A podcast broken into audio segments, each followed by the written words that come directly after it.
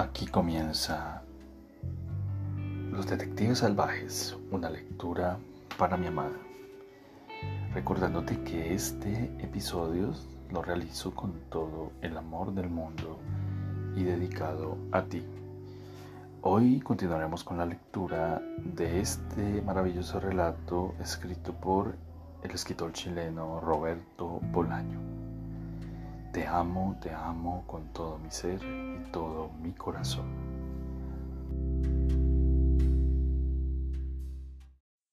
Continuamos con la lectura de Los Detectives Salvajes del escritor chileno Roberto Bolaño.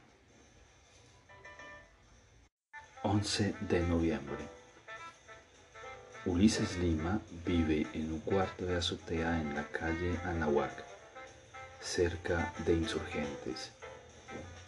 El habitáculo es pequeño, tres metros de largo por dos y medio de ancho, y los libros se acumulan por todas partes.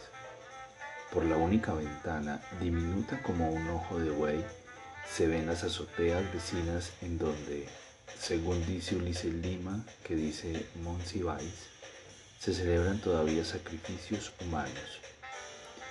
En el cuarto solo hay un colchón en el suelo, que Lima enrolla por el día o cuando recibe visitas se utiliza como sofá.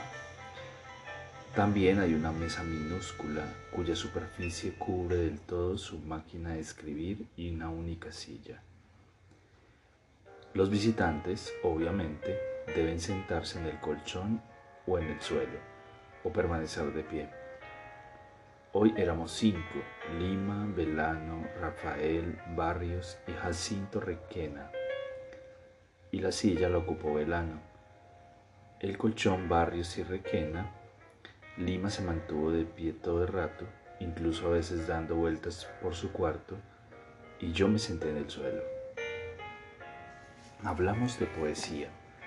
Nadie ha leído ningún poema mío y sin embargo todos me tratan como a un real visceralista más. La camaradería es espontánea y magnífica.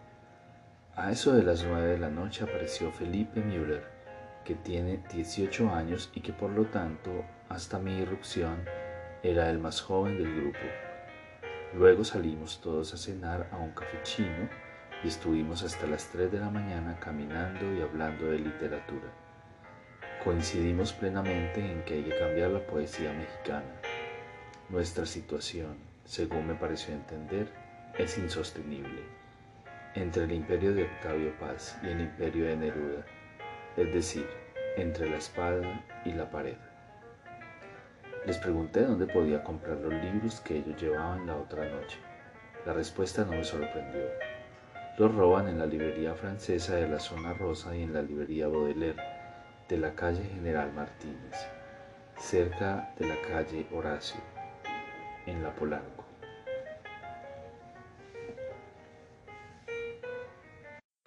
También quise saber algo acerca de los autores y entre todos, lo que lee un real visceralista es leído acto seguido por los demás. Me instruyeron sobre la vida y la obra de los eléctricos, de Raymond Queneau de Sophie Podolsky y de Alain Jouffroy. Felipe Müller me preguntó, tal vez un poco picado, si sabía francés. Le contesté que con un diccionario me las podía arreglar. Más tarde le hice la misma pregunta. ¿Tú sí que sabes francés, mano? Su respuesta fue negativa. 12 de noviembre. Encuentro en el Café Quito con Jacinto Requena, Rafael Barrios y Pancho Rodríguez. Los vi llegar a eso de las nueve de la noche y les hice una seña desde mi mesa en la cual llevaba unas tres horas provechosamente invertidas en la escritura y en la lectura. Me presentan a Pancho Rodríguez. Es tan bajito como Barrios, pero con cara de niño de 12 años, aunque en realidad tiene 22 casi a la fuerza simpatizamos. Pancho Rodríguez habla hasta por los codos.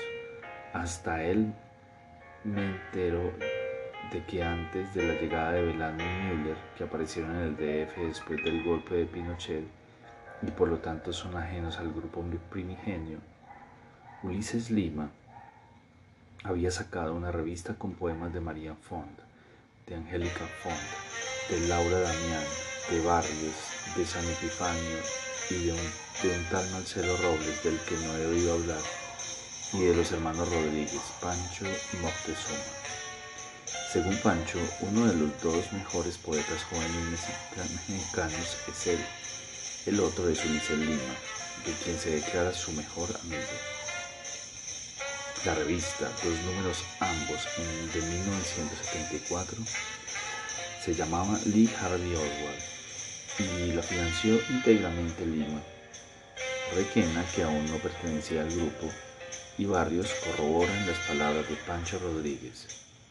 Allí estaba la simiente del realismo visceral, dice Barrios. Pancho Rodríguez no es de la misma opinión. Según él, Lee Harvey Oswald debió continuar. La cortaron justo en el mejor momento, cuando la gente empezaba a conocernos, dice. ¿Qué gente? Pues los otros poetas, claro, los estudiantes de filosofía y letras, las chavitas que escribían poesía y que acudían semanalmente a los 100 talleres abiertos como flores en el DF. Barrios y Requena no están de acuerdo, aunque hablan con nostalgia de la revista. Hay muchas poetisas. Decirles poetisas queda un poco gacho, dijo Pancho. Se les dice poetas, dijo Barrios. Pero hay muchas. Como nunca antes en la historia de México, dijo Pancho. Levantas una piedra y encuentras una chava escribiendo de sus cositas. ¿Y cómo Lima fue capaz de financiar el solo Lee Harvey Oswald? Pregunté. Me pareció prudente no insistir por el momento en el tema poetisas. Ah, poeta García Madero. Un tipo como Ulises Lima es capaz de hacer cualquier cosa por la poesía, dijo Barrios soñadoramente. Después hablamos sobre el nombre de la revista, que a mí me pareció genial. A ver si lo he entendido. Los poetas, según Ulises Lima, son como Lee Harvey Oswald. ¿Es así? Más o menos, dijo Pancho Rodríguez. Yo le sugerí que le pusiera los bastardos de Sor Juana, que suena más mexicano, pero nuestro carnal se muere por las historias de los gringos. En realidad Ulises creía que ya existía una editorial que se llamaba así, pero estaba equivocado y cuando se dio cuenta de su error decidió ponerle a su revista ese nombre, dijo Barrios. ¿Qué editorial? La PJ Oswald de París, la que publicó un libro de Mathieu Messager. Y el cabrón de Ulises pensaba que la editorial francesa se llamaba Oswald por el asesino, pero esta era la P.J. Oswald y no la L.H. Oswald. Y un día se dio cuenta y entonces decidió apropiarse del nombre.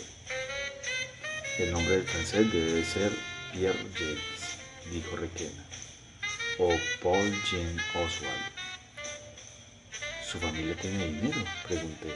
No, la familia de Ulises no tiene dinero, dijo Requena. En realidad, su familia es su madre, ¿no? Yo al menos no conozco a nadie más. Yo conozco a toda mi familia, dijo Pancho.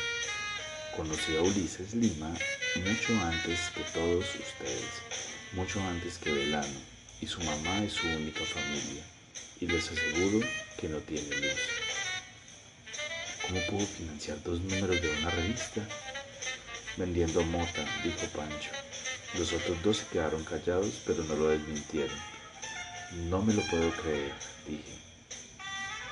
Pues es así, la luz viene de la marihuana. Carajo, la va a buscar a Acapulco y luego la reparte entre sus clientes del DF. Cállate, Pancho, dijo Arias. ¿Por qué me voy a callar? Que el chavo este no es un chingado real visceralista. ¿Por qué me voy a callar entonces? 13 de noviembre. Hoy he seguido a Lima y a Velano durante todo el día. Hemos caminado, hemos tomado el metro, camiones, un pecero, hemos vuelto a caminar y durante todo el rato no hemos dejado de hablar. De vez en cuando ellos se detenían y entraban en casas particulares y yo entonces me tenía que quedar en la calle esperándolos. Cuando les pregunté qué era lo que hacían, me dijeron que llevaban a cabo una investigación. Pero a mí me parece que reparten marihuana a domicilio. Durante el trayecto les leí los últimos poemas que he escrito, unos 11 o 12, y creo que les gustaron. 14 de noviembre. Hoy fui con Pancho Rodríguez a casa de las hermanas Font. Llevaba unas cuatro horas en el café Quito ya había ingerido tres cafés con leche y mi entusiasmo por la lectura y la escritura comenzaba a languidecer cuando apareció Pancho y me pidió que lo acompañara. Accedí encantado. Las Font viven en la colonia Condesa, en una elegante y bonita casa de dos pisos con jardín y patio trasero de la calle Colima. El jardín no es nada del otro mundo hay un par de árboles raquíticos y el césped no está bien cortado. Pero el patio trasero es otra cosa. Los árboles allí son grandes. Hay plantas enormes, de hojas de un verde tan intenso que parecen negras. Una pileta cubierta de enredaderas. En la pileta no me atrevo a llamarla fuente. No hay peces, pero sí un submarino a pilas. Propiedad de Jorgito Font, el hermano menor. Y una casita completamente independiente de la casa grande, que en otro tiempo probablemente hizo las veces de cochera o de establo, y que actualmente comparten, las hermanas Font. Antes de llegar, Pancho me puso sobre aviso. El papá de Angélica está un poco charlado. Si ves algo raro, no te asustes. Tú haz lo mismo que hago yo y como si lloviera. Si se pone pesado, lo abaratamos y ya está. Lo abaratamos. Dije sin saber muy bien qué era lo que me proponía. Entre tú y yo, en su propia casa, su mujer nos quedaría eternamente agradecida. El tipo está completamente tocadiscos. Hace cosa de un año ya se pasó una temporadita en la casa de la risa. Y por eso no se lo digas a las Font. Al menos no les digas que yo te lo dije. Así que el tipo está loco, dije yo. Loco y arruinado. Hasta hace poco tenían dos coches, tres sirvientas y daban fiestas por todo lo alto. Pero no sé qué cables se le cruzaron al pobre diablo y un día perdió la chaveta. Ahora está en la ruina. Pero mantener esta casa debe costar dinero. Es de propiedad y es lo único que les queda. ¿Qué hacía el señor Fon antes de lo que sé? Pregunté.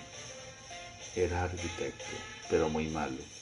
Él fue el que diagramó los dos números de Lee Harvey Oswald.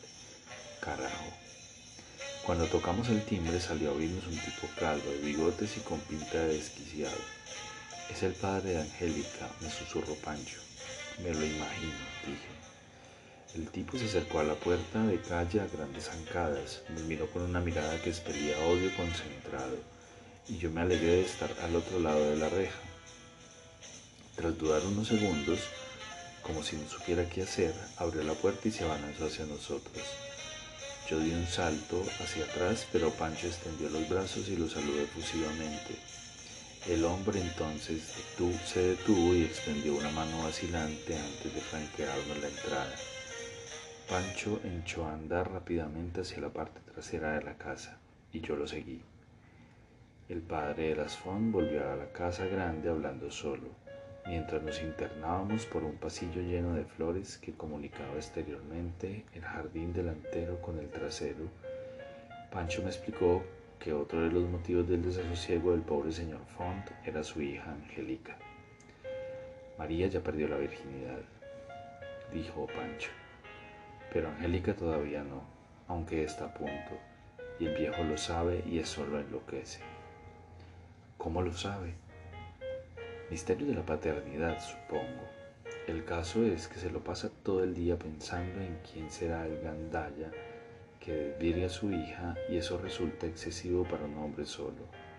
Yo en el fondo lo entiendo. Si estuviera en su lugar me pasaría lo mismo. Pero ¿tiene alguien en mente o sospecha de todos? Sospecha de todos, por supuesto, aunque hay dos o tres descartados, los Jotos y su hermana. El viejo no es tonto. No entendí nada. El año pasado Angélica ganó el premio de poesía Laura Damián. ¿Te das cuenta? Con solo 16 años. En mi vida había oído hablar de ese premio. Según me contó Pancho después, Laura Damián era una poetisa que murió antes de cumplir los 20 años, en 1972, y sus padres instauraron el premio en su memoria. Según Pancho, el premio Laura Damián era uno de los más apreciados por la gente especial del DF. Lo miré como preguntándole con los ojos qué clase de imbécil eres tú, pero Pancho, tal como esperaba, no se dio por aludido. Después levanté la vista al cielo y creí notar que una cortina se movía en una de las ventanas del segundo piso. Tal vez solo fuera una corriente de aire, pero no dejé de sentirme observado hasta que traspuse el umbral de la casita de las hermanas Font. Allí solo estaba María. María es alta, morena, de pelo negro y muy lacio, nariz recta, absolutamente recta, y labios finos. Parece de buen carácter, aunque no es difícil adivinar que sus enfados pueden ser prolongados y terribles. Me encontramos de pie en medio de la habitación, ensayando pasos de danza, leyendo a Sor Juanina de la Cruz, escuchando un disco de Billie Holiday y pintando con aire distraído una acuarela en donde aparecen dos mujeres con las manos entrelazadas, a los pies de un volcán, rodeadas de rachuelos de lava. Su recibimiento es frío al principio, como si la presencia de Pancho le resultara molesta pero la tolerara por respeto a su hermana y porque en equidad la casita del patio no es solo suya sino de ambas. A mí ni me mira. Para colmo me permito hacer una observación un tanto banal acerca de Sor Juana, lo que predispone aún más, la predispone aún más en mi contra.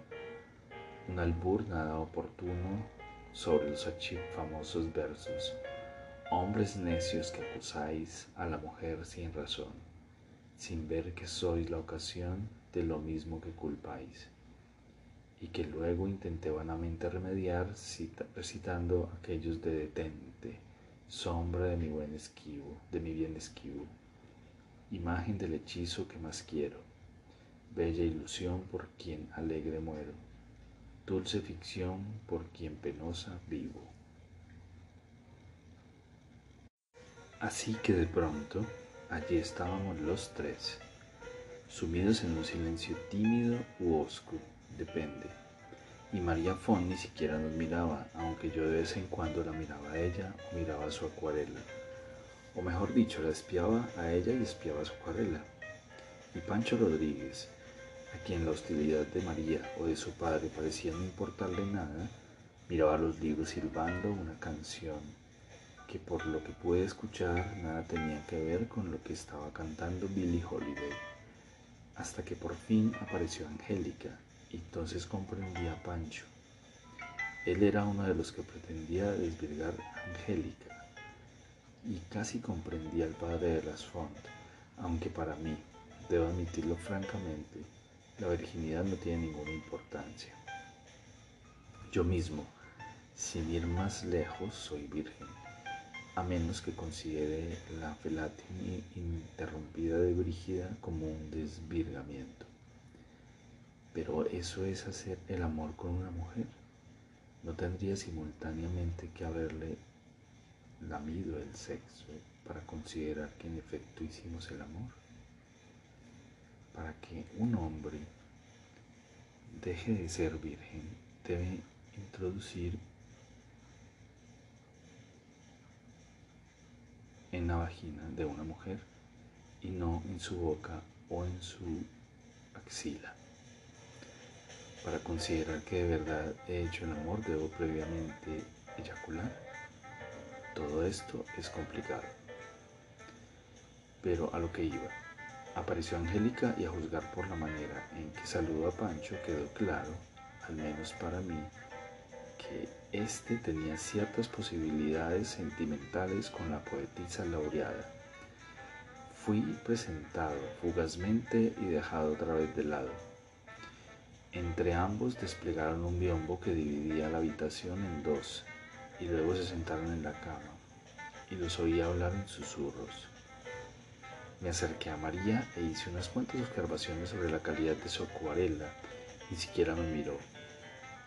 Opté por otra táctica.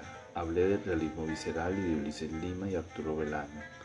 Consideré asimismo intrépidamente los susurros al otro lado del biombo me ponían cada vez más nervioso. Como una obra teatral, una obra real visceralista, la acuarela que tenía ante mis ojos. María Font me miró por primera vez y sonrió. Me importan un carajo los real visceralistas, pero yo pensé que tú formabas parte del grupo, quiero decir del movimiento. Ni loca, si al menos hubieran buscado un nombre menos asqueroso. Soy vegetariana, todo lo que suene a vísceras me produce náuseas. ¿Qué nombre le hubieras puesto tú? Ay, no sé.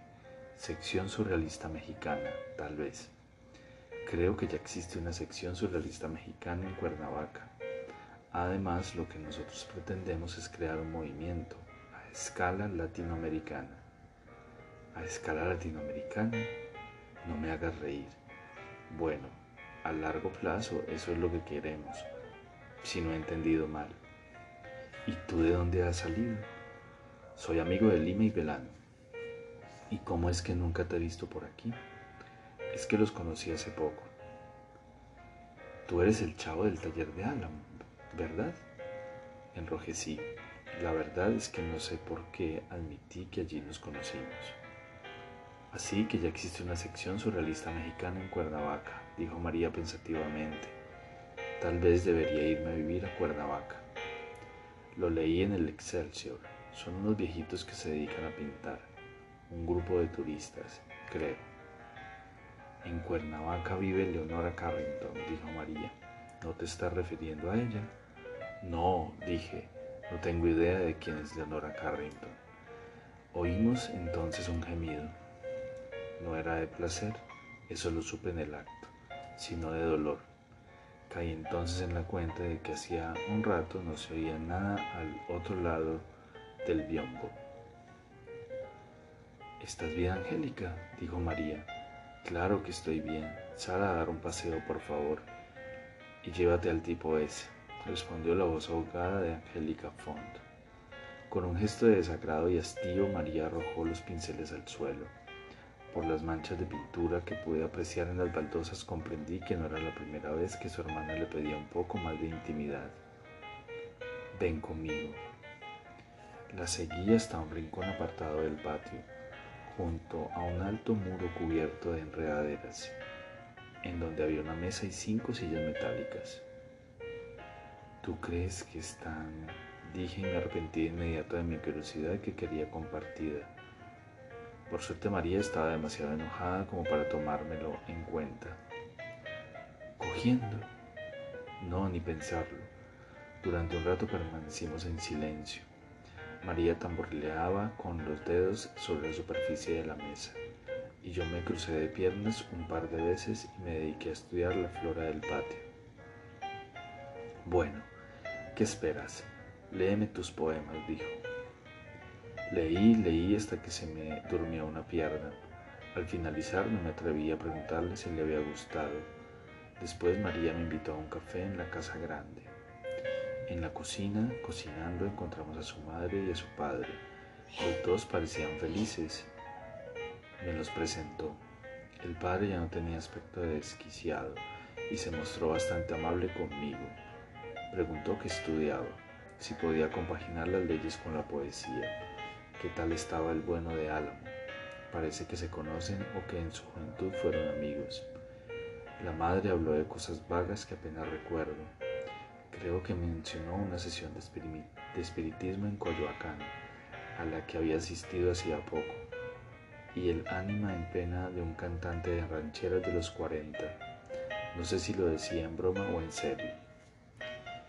Junto a la tele encontramos a Jorgito Font, María no le dirigió la palabra, ni me lo presentó. Tiene 12 años, el pelo largo y viste como un mendigo. A todo el mundo trata con el apelativo de Naco. A su madre le dice, mira Naka, no voy a hacer esto. A su padre, escucha Nako. A su hermana, mi buena Naka o mi paciente Naka. Y a mí me dijo, ¿qué hubo Nako? Los nacos hasta donde sé son los indios urbanos, los indios citadinos, pero tal vez Jorgito lo emplee con otra acepción.